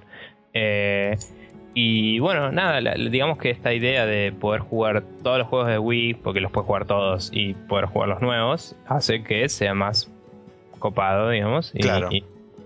y, el hecho que de a poquito están empezando a apuntar para lo digital, hay que ver qué pasa con eso. Pero ahora el nuevo bundle, viste, que viene con el Zelda Remake. Eh, claro, sí, sí. En HD, en descargable, es un paso importante para Nintendo. Así que eso puede ser un, un Switch ahí que mueva sí, puede, llegar a empujar hacia adelante la consola. Yo no te digo eh, cambia tu forma de ver las cosas, pero si te compras la Wii U, chabón, empezá a pensar más en los Zelda porque vas a pasarla bien. Perfecto. Así de simple. Bueno, tercera pregunta dice: Steam empujó, ¿eh? ¿Cómo? Cuarta, tercera, sí, perdón. Eh, tercera en realidad, pero porque metimos los otros dos en un combo. Steam empujó la PC al living y a nuestras TV. ¿Por qué no jugar esos juegos en PC? Y bueno, justamente en parte fue lo que dijimos en la pregunta número uno sobre este, la gran mayoría de los juegos multiplataforma que van a salir. Eh, estamos hablando de los AAA ahora, después vamos a hablar de los indie, pero en el caso de los AAA, la gran mayoría de los juegos multiplataforma que van a salir van a salir también en PC. Entonces, en lo personal, y por es una de las razones por las cuales estamos upgradeando nuestras PCs es para justamente poder empezar a jugar los juegos intergeneracionales, eh, como por ejemplo el Watch Dogs, el Assassin's Creed, bla, no me importa, pero este, bueno, en el caso mío es el Watch Dogs más que nada. Eh, sí, eh, yo diría que Eh, perdón, si querés seguir. No, no, no, digo que eh, en el caso particular mío del, Watch Dogs, es como que, bueno, sí, la PC esa me va a servir para poder justamente cubrir el espacio vacío que dejan no comprar ninguna de las dos consolas día uno, ¿no? Seguramente. Eh, a mí, en particular, justamente el upgrade de PC lo tenía planeado medio para fin de este año, principio del año que viene, ¿viste? Algo así. De Witcher 3. trailer de Witcher 3 y fue como, ¡pum! Hay que comprar la compu ya. Porque después, tipo, bueno, y se viene un probable aumento después de las elecciones y eso, entonces apuramos el trámite, ¿no? Sí, Pero eh, el hecho de ya tener el hardware ya me indica que justamente voy a comprarme ciertos juegos en la PC que antes no necesariamente, porque si seguía teniendo esta PC un año más, por ahí si ya me había comprado la Play 4, me compraba más juegos en Play 4. claro. Pero, pero bueno, la verdad que este último año compré una guasada de juegos en PC con muy poca plata. Hay muchísimas ofertas en PC y siempre que uno pueda comprarlo en PC y sepa que es una versión digna, digamos, y no un port malo, que últimamente son todas buenas versiones. Sí. Eh, realmente no vale la pena tenerlo en consola si tienes una buena PC. Es así de simple. El Big Picture no lo uso en particular, pero conozco gente que lo usa. Yo no lo uso porque tengo una tele al lado de mi monitor en mi, en mi cuarto y es casi estúpido, digamos. Y no me gusta jugar acostado, me, me, gusta jugar sentado en, el, en la silla de la compu. Eh, así que en ese sentido, nada, no, no busco la experiencia de consola en la PC, busco la experiencia de PC en la PC. Así que y hablando, hablando un poquito sobre, sobre los indies, fue también lo que vos comentaste antes cuando hablabas de, la Play 4. Es tipo, sí, perfecto, ya sabemos que muchos de los juegos indies que nos interesan están o bien confirmados para, para PC también, o la, la exclusividad. Confirmado que no son exclusivos para siempre. Exactamente, confirmado que la exclusividad para Play 4 o para Sony es temporal, lo cual quiere decir que eventualmente, cumplido ese lapso de exclusividad, van a terminar saliendo en PC. Eh, sí, es, una asunción, pero es totalmente válida, digamos. Eh, también tenemos el, No me sale ahora, no sé si era Below o algo así, el que era de los de Super Brothers Swords and Sorcery. pero. Sí, no los de, de Capi Games, perdón, de Super Brothers era el juego anterior. Pero ese, ese juego que estaba anunciado como exclusivo de Xbox One, estoy 90% seguro de que ya avisaron de que era time exclusive también, así que eventualmente podría salir en PC, digamos. Em, así que bueno, nada, digamos, eh, eh, en este momento todo apunta a que tener una PC en el futuro es la forma de seguirte estando, eh, digamos, al Bastante a la vanguardia. A la vanguardia y tener acceso a la mayor cantidad de juegos, como lo fue realmente esta última generación. Al principio de la generación anterior, las tecnologías de la Play la tecnología de la Play 3 en particular y la de la Xbox más o menos eran realmente distintas a la PC, eh, así como las anteriores. Entonces los desarrolladores fuertes se enfocaron a las consolas y hasta que pudieron hacer versiones multiplataforma realmente competentes tardaron unos años. Sí. Pero mientras, en, en, esa ausencia de juegos grandes, salieron todos los indies en PC de golpe. Entonces se inundó el mercado de juegos recopados en PC, la verdad. Muy copados.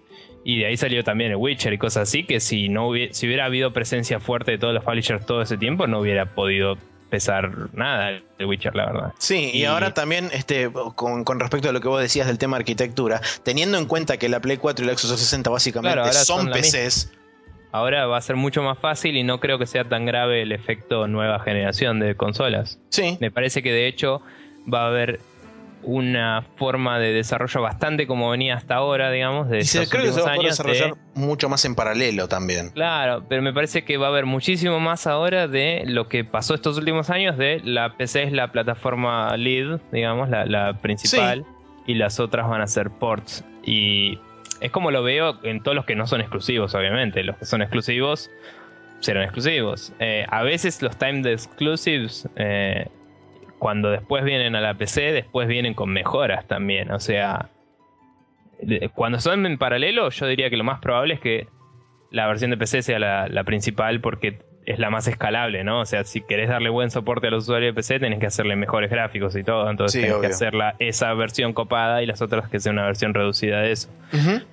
Y si haces una exclusiva por tiempo, cuando lo porteas a la PC, tenés la libertad de agregarle más cosas si querés que compita con cosas que son exclusivas de PC. Entonces, en general tener una PC te aporta la mejor eh, cantidad de juegos por el mejor precio al costo de un hardware más costoso, obviamente. Exacto. Pero bueno. Eso.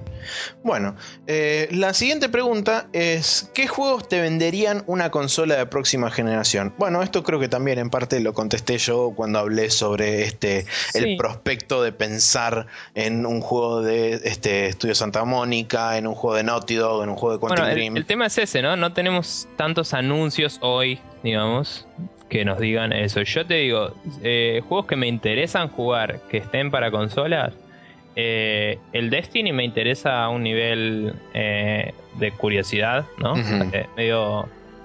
No, tanto por el ser periodista en sí, digamos, de, o querer ser periodista más bien, de esto, sino de, que a mí me gusta probar muchos gameplays y me parece que lo que trata de apuntar es copado, ¿no? Ok. como siempre te dije, trato de encontrar un MMO que me guste, entonces cada uno que lo intenta de una forma copada, trato de probarlo. Perfecto. Em, y después el, el Infamous nuevo no me copa el estilo del personaje, pero medio que me gustaría ver para dónde va la serie. Sí. Porque sí. por una cuestión de respeto a la vieja, que me encantó, digamos, el 1. El gameplay, la verdad que yo lo pongo que vi de gameplay, la verdad que es muy interesante. O sea, desde, un punto de vista. se ve muy bien, digamos. O sea, se ve muy zarpado. Sí, sí, eso totalmente. Y hay que tener en cuenta, que esto por ahí no lo mencionamos, pero eh, hay que tener en cuenta que normalmente los juegos de lanzamiento, por ser justamente los pioneros y este los es launch window, no es de lanzamiento. Claro, bueno, es, launch window. el primer año, digamos. Claro. Eh, normalmente después hay una mejora bastante, no, digo muy pronunciada, pero hay una mejora progresiva que va en una curva ascendente con respecto a fidelidad visual este, y un montón de otras cosas digamos, le van encontrando y le van empezando a sacar el jugo a la consola. Y eso también hace que uno piense por ahí en proyectos futuros, inclusive del mismo Sucker Punch o de Guerrilla Games, que si bien eh, Killzone es, sigue siendo más de lo mismo, en, lo personal, a mí, por ejemplo, un juego que por ahí me gustaría jugar ahora, que de los cuales sale, es el Shadowfall porque Killzone a mucha gente no le gusta, a mucha gente lo odia, no le parece un juego bueno. Sin embargo, a mí, una persona que no es del palo de los FPS, el Killzone para mí fue algo diferente en el buen sentido. Sí, eh, realmente a mí no me copó tanto el anterior, así que no me, no me fascina tanto, digamos, pero entiendo tu punto de vista porque es cierto que es un FPS un poco distinto al resto. Eh, digamos que podría decirse lo mismo del Halo, quizás no estamos tan expuestos a esa serie como para que nos emocione a nosotros, pero es un juego que claramente va a mover consolas. Sí, por em, supuesto. Y nada, ah, de la Xbox One me parece que el lineup inicial es mejor porque básicamente tiene más juegos anunciados para los primeros meses, digamos pero no hay ninguno en particular que me emocione tanto, porque yo no fui uno de esos que jugaron a Killer Instinct, yo era un pibe de Mortal Kombat. Claro, a mí el, nada más. el único juego que me llama un poco la atención, pero más que nada por el desarrollador que tiene atrás, es el juego de Remedy, que no me acuerdo el nombre, que es tipo eh, Quantic Quantum Lagaropa. No, Leap no era, era Quantum. Sí, Quantum Sarlanga, algo, eso, Quantum Break. No, Quantum Break no. Sí, algo así era. Ah, bueno, sí, puede ser. Bueno, El, juego de Remedy eh, es el que, el que me llama un poco la atención, pero más que nada por el tipo de desarrollador que es Remedy y porque Remedy hizo el Max Payne 1, el Max Payne 2 y el Alan Wake, básicamente.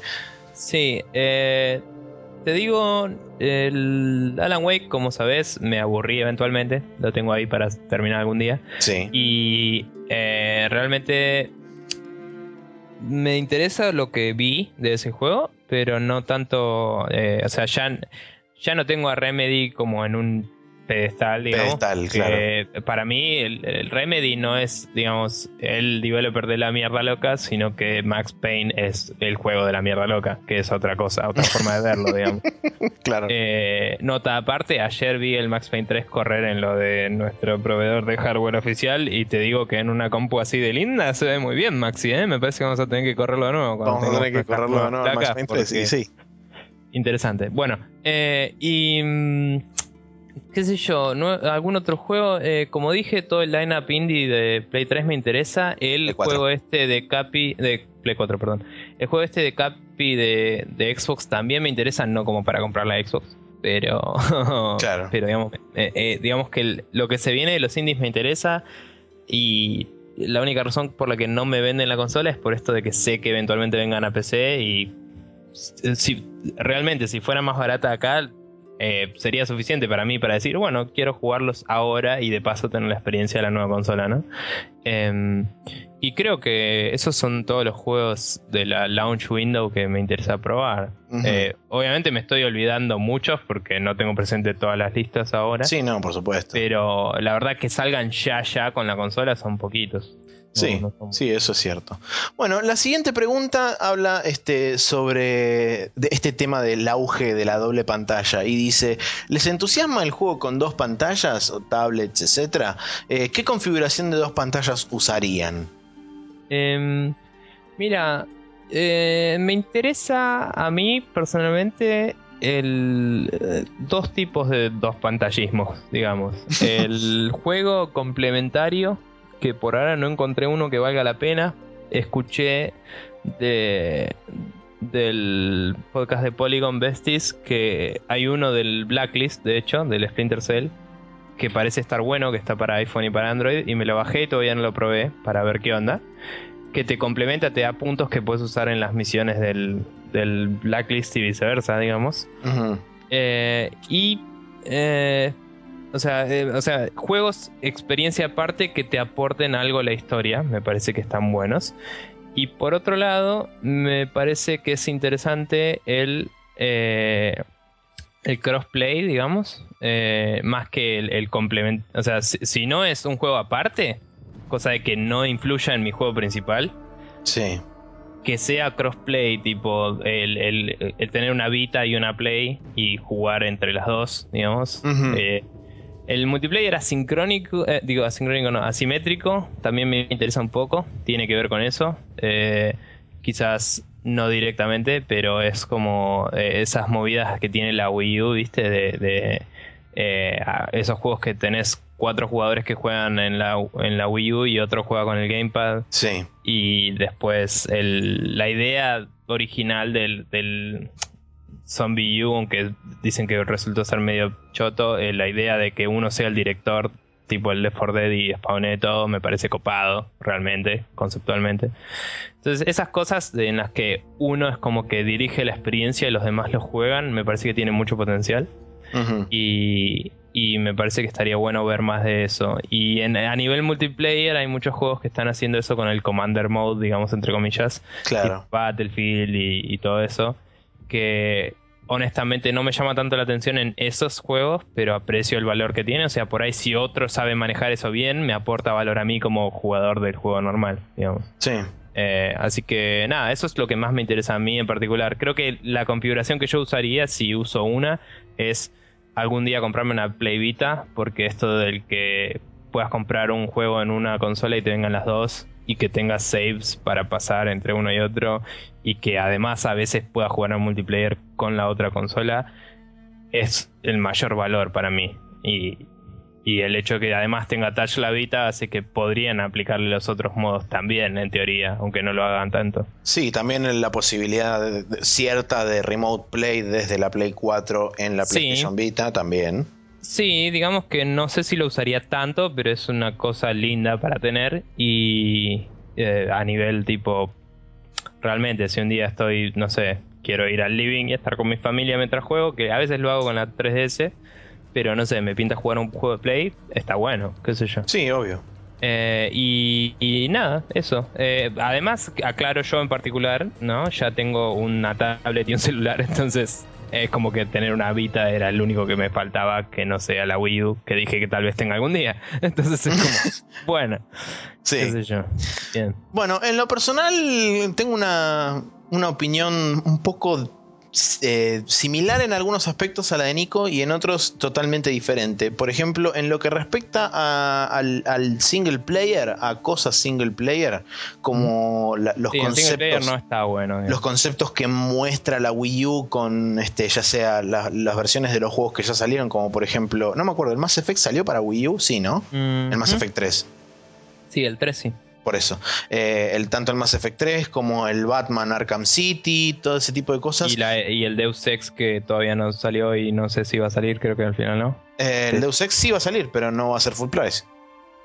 Ok, bueno, va a salir y, tenía este soporte loco. Claro, sí, bueno, el, soporte loco no va a estar en las versiones multiplataforma, eso está claro. Está bien. Pero bueno, a lo que iba es que hay un, en este momento no recuerdo el nombre técnico, pero hay un síndrome que se produce teniendo dos pantallas a la vez y no sabiendo a cuál prestar la atención, que es un síndrome de desatención medio loca y qué sé yo, que causa realmente un estrés adentro del cerebro, porque el cerebro no sabe dónde enfocarse. Entonces eso termina jugándote en forma negativa en la experiencia general del juego. Que no estoy diciendo que eso haya sido el causante de este, muchos de los reviews de bajo, este, bajo puntaje en las versiones de Wii U de los juegos en los que aplica, o por ejemplo en el caso del Zombie U de, de, Wii U justamente, eh, el hecho de tener que usar la pantalla para ciertas cosas y qué sé yo, y que también la utilidad de esa pantalla no era del todo eh, óptimamente aprovechada. Pero, o sea, en cuanto a experiencia single player, yo creo que dedicarle el 100% de la atención a una sola pantalla sigue siendo la forma, para mí, la mejor forma de jugar. Ahora, si querés pasar a lo que es eh, multiplayer asincrónico o lo que es, este, por ejemplo, eh, asincrónico o, asimétrico. Asimétrico, perdón, sí. asincrónico. El asimétrico a mí me interesa bastante, no sé. Sí, el, el asimétrico tiene, tiene potencial de ser un, este, un nuevo estilo de, entre comillas, party game, si se quiere. Eh, después, bueno, el, hecho de poder este, jugar este, remotamente con el remote play, ya sea en Wii U, este, llevándote el gamepad y, viendo el juego en el gamepad, como en la PlayStation 4, este, llevándote la PlayStation Vita en los juegos que lo soporten, que teóricamente van a ser la mayoría.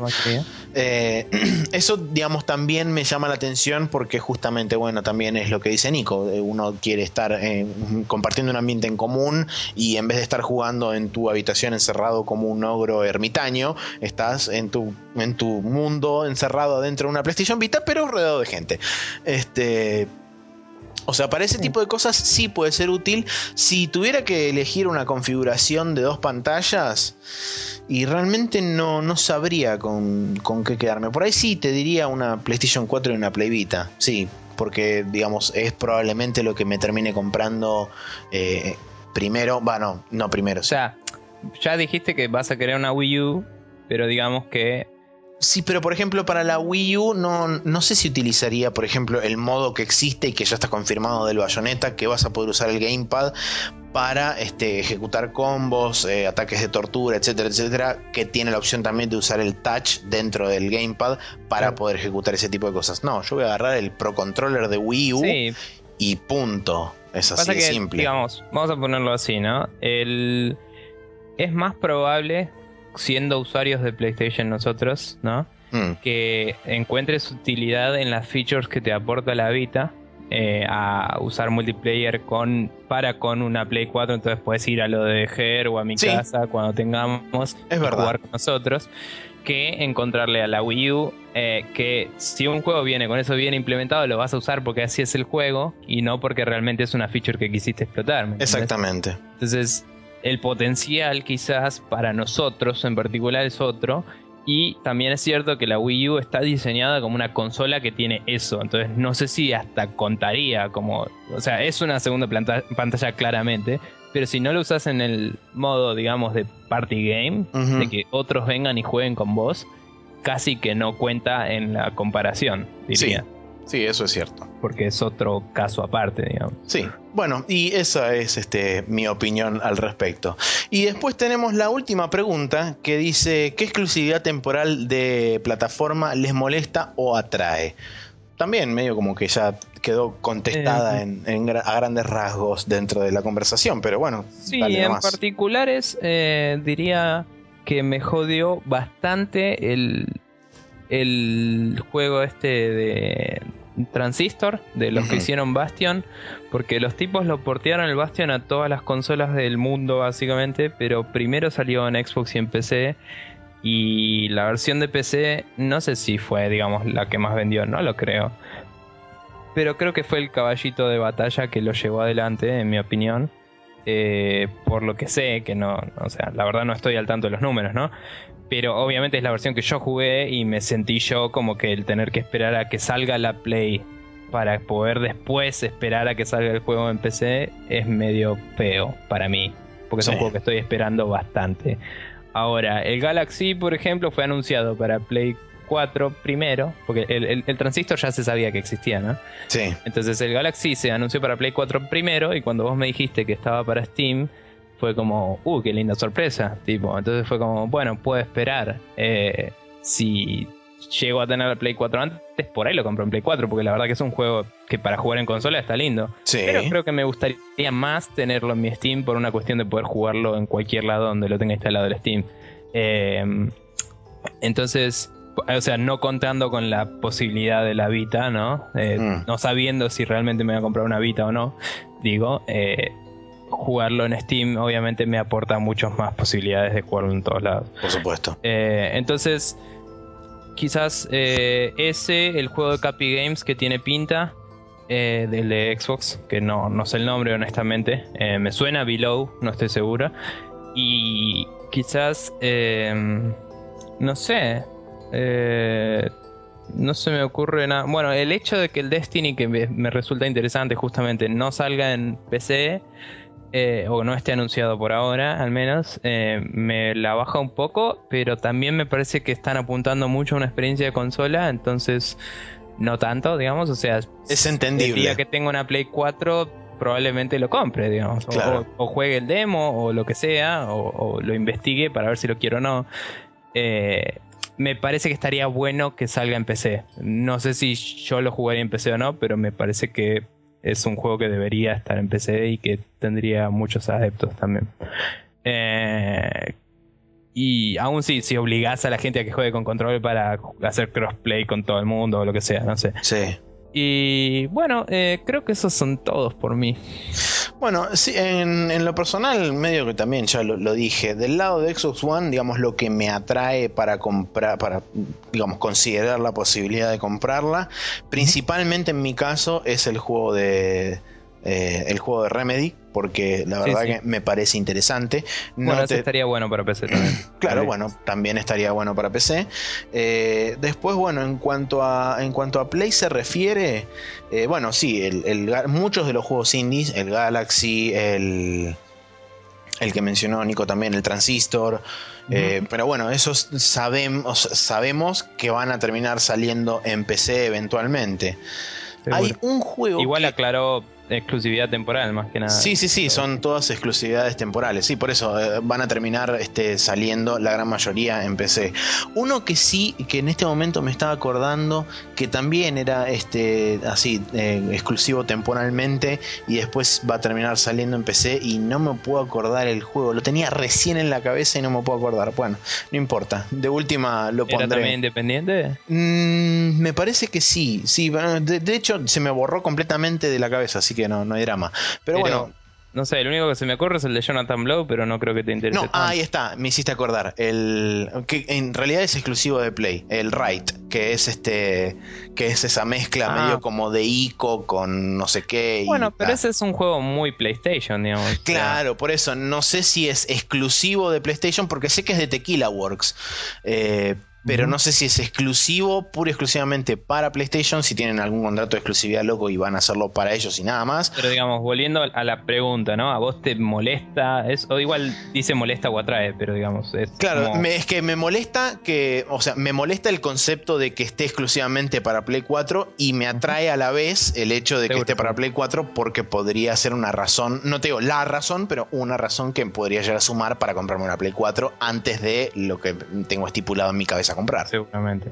Eh, nada, yo quería hacer una pequeña aclaración de que en como no sé si se notó, digamos, pero la mayoría de las cosas que dije que me molestaba o no la, exclusividad, lo comparaba con la PC. Yo comprendo que hay juegos que se hacen un deal con una u otra una u otra consola y es casi imposible que salga en la otra consola. Sí, obvio pero en general todos esos deals suelen no incluir la posibilidad, digamos, de, prohibirlo en PC, digamos. Entonces, eh, asumo yo que la mayoría podría salir en PC después, sobre todo por lo que hablábamos de que la compatibilidad de hardware y eso, sí, les conviene a los indies, o sea, a los indies les conviene prenderse a todo el incentivo que le da Sony, siempre y cuando les siga dando la libertad de sacarlo en todas las demás plataformas, porque obviamente. Si no lo puedes sacar después en iPad, por ahí te perdés un mercado importante, qué sé yo. Entonces, eh, nada, por eso lo apuntaba para ese lado. Realmente estaría bueno que muchos de esos juegos también estén en Xbox, digamos. Pero eh, siendo realista, digo, la verdad que muchos de esos se pueden correr en PCs de hoy en día bastante normales. Entonces estaría bueno que salgan en PC y los pueda jugar todo el mundo que tiene una PC, porque es poco probable que puedan salir en Xbox varios de esos y varios de los de Xbox en, en Play 3, digamos.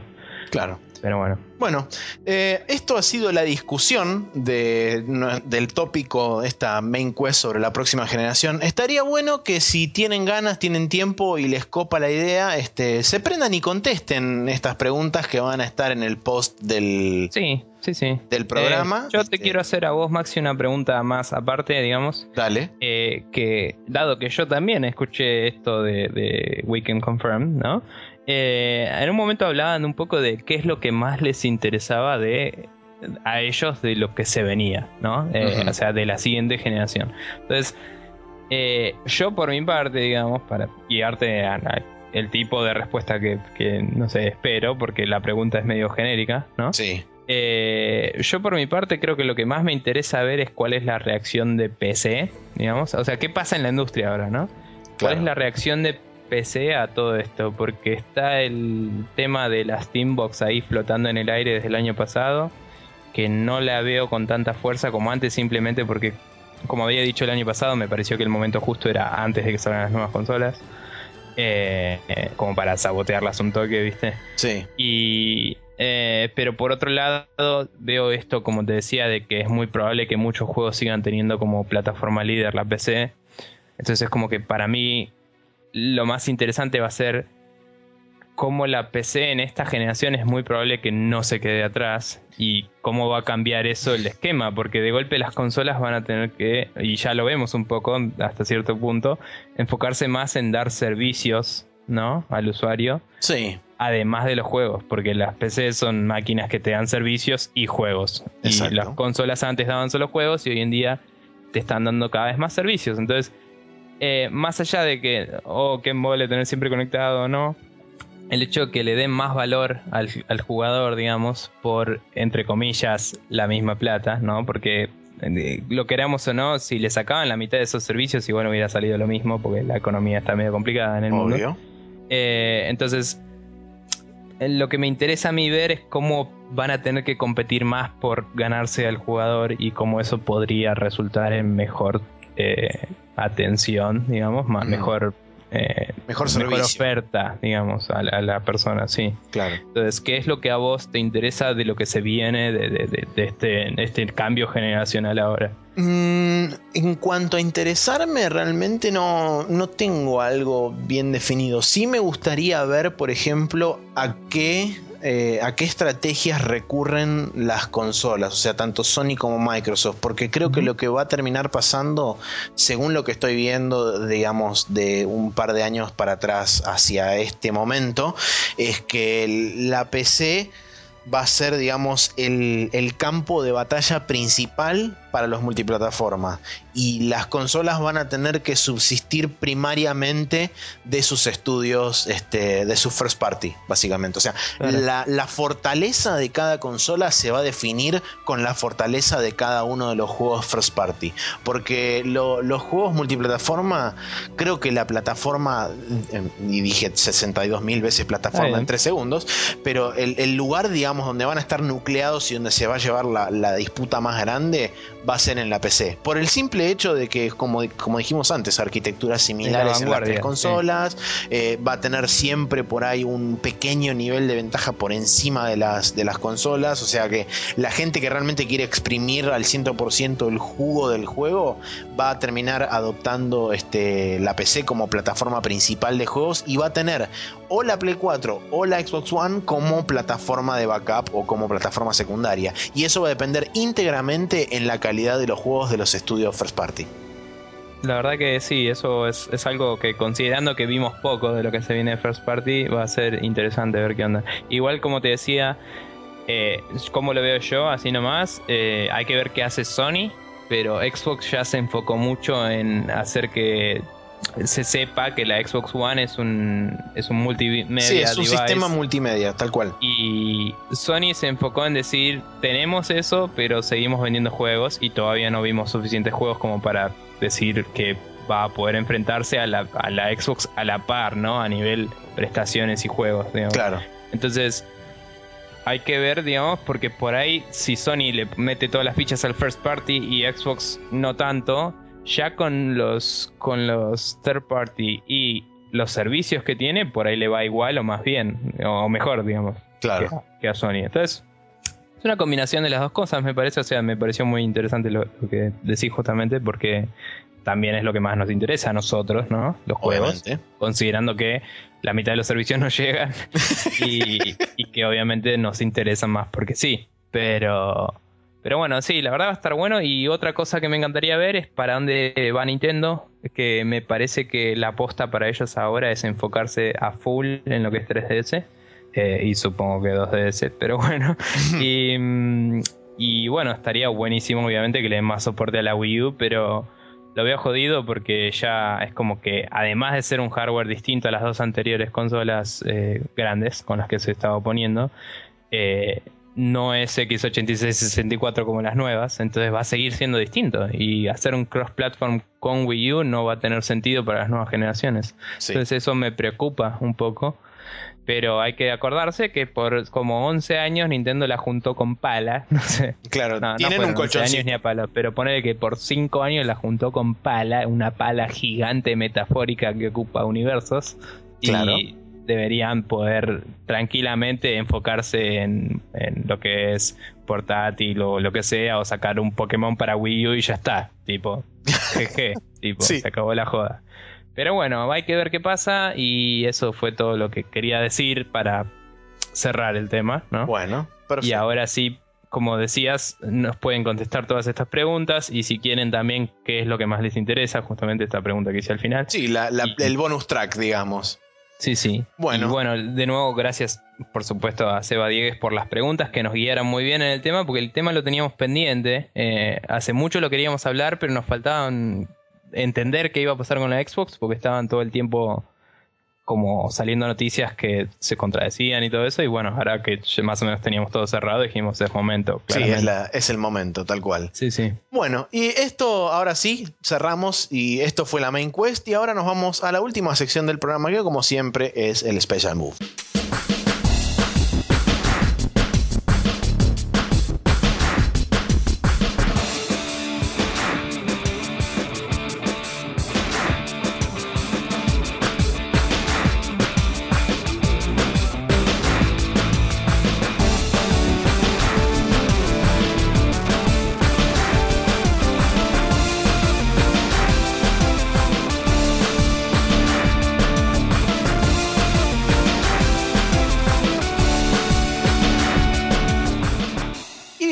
Estamos en el Special Move donde recomendamos cosas, así que la recomendación de la cosa de Nico va a continuar, va a arrancar en este momento.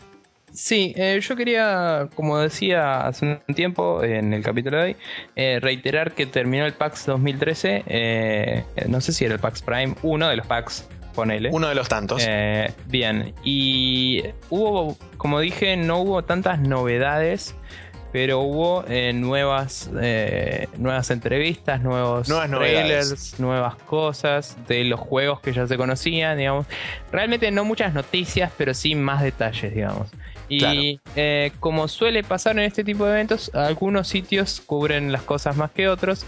Y quería recomendar en particular que se pasen por destructoid.com y por el canal de YouTube de los mismos, que es Destructoid obviamente, y por eh, Rev 3 Games, Rev 3 Games, que es de ellos mismos también.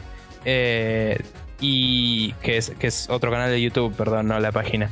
Mm. Y en esos dos tienen un montón de videos de entrevistas y, cobertura de la, de la PAX que recién terminó y realmente es el lugar donde yo fui para sacar la información. Eh, como nota al, costado, digamos, en Polygon también hacen bastantes buenas eh, coberturas de estos eventos, en general más escrito, y por un tema de tiempo termino viendo videos yo más que leer, porque sí, porque paja. Claro. Pero bueno, y por último, ya que estamos, lo que vos me recomendaste a mí de eh, cuando Marcus Beer se juntó con. Es lo que estaba a punto de poner yo, sí, eso. Y contalo vos, y listo. Eh, bueno, eh, Marcus Beer, de fama game traileresca, invisibolesca, y fue el que hizo flipear a Phil Fish.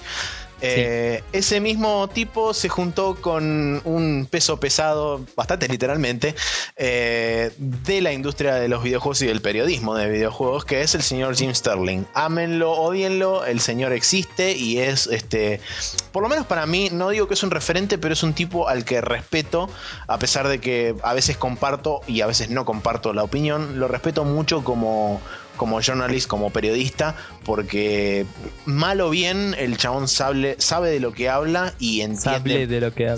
De lo que habla eh, y entiende mucho de la industria. Y bueno, la cuestión es que se juntaron estos dos que son ingleses, así que se podrán imaginar la lluvia de acento inglés. Eh, y, y, la verdad que la entrevista está bastante copada y de hecho podés conocer, digamos, un poco a la persona detrás del personaje, porque eso es lo que tiene Jim Sterling también. El chabón vende un personaje que este, no siempre es realmente la persona. Entonces, eh, conoces por ahí un poquito más lo que hay detrás de, del personaje de Jim Sterling. Y la verdad que está, está bastante copada la, entrevista. También la vamos a agregar ahí al Special Move. Creo que es eh, particularmente destacable cuando habla del Tomb Raider. Eh, el chabón habla en un momento, viste, de los, de los presupuestos de los juegos. Sí. Cuando dice, no necesitabas ese pelo súper dinámico para hacer ese puto juego. Capaz si no lo tenías hubiera sido un éxito para vos, a pesar de que, o sea, lo consideraron un fracaso y vendió 6 millones de copias. Tal cual. Estúpido. Sí, sí, sí, eso es totalmente idiota. Y bueno, y la segunda recomendación de mi parte es, y ahora vamos a hacer silencio porque va a entrar la música y ahí está sonando seguramente. Oh, qué buena música. Exactamente, la música de Banana Phone, ring, ring, ring, ring, ring, ring, ring, Banana Phone. Y bueno, para el que no sepa qué es Banana Phone, es... Este, es una cosa, locura, es una locura mágica y es increíble el video y me muero de risa cada vez que lo veo y me salió un versito. Y bueno, sí, eso, Banana Phone para todos y después se ven la entrevista a Jim Sterling y tienen el yin y el yang dentro del mundo de Internet. Genial. Bueno. Eh, sí, ya está. Me quedé sin palabras porque banana Estuviste hablando mucho hoy, así que voy a tomar nuevamente la batuta del social media. Eh, gente, recuerden todas estas preguntas que contestamos hoy. Si quieren contestárnoslas, darnos su opinión sobre ellas. Eh, ¿Qué les pareció el capítulo? ¿Qué les pareció lo que dijimos? ¿Qué, qué les parecen las preguntas que planteé a Seba, inclusive? Que son, me parecieron muy copadas. Pueden pasarse y comentarnos en contact.com, eh, en facebook.com barra en spreadshotnews.com o .com.ar o mensajitos cortitos en Twitter en arroba News. Eh, recuerden que pueden suscribirse a nuestro programa por el feed de la página en spreadshotnews.com barra podcast o en iTunes también. Eh, hoy estaban preguntando sobre eso, de hecho. Eh, después tenemos nuestro canal de YouTube Undying, pero que no hace mucho todavía. que se viene, se viene, porque tenemos el hardware en, espera, digamos.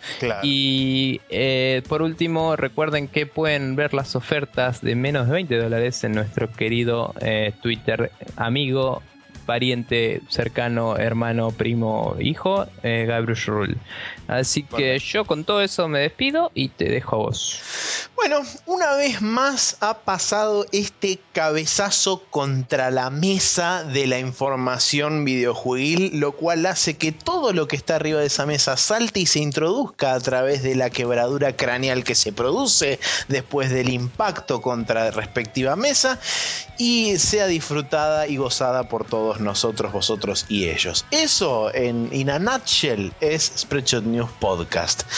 Gracias por haber escuchado y nos vemos la semana que viene. Ahí está. Bien. Yo así en el, en el interín mientras vos estabas buscando y yo te decía, ajá, ajá, sí, sí, estaba buscando el, estaba buscando el video de, Jimmy de, de, Marcos, así que por eso me parece bien. medio robótica mi respuesta final. Está bien, yo en medio así cuando vos hablabas al principio de esto.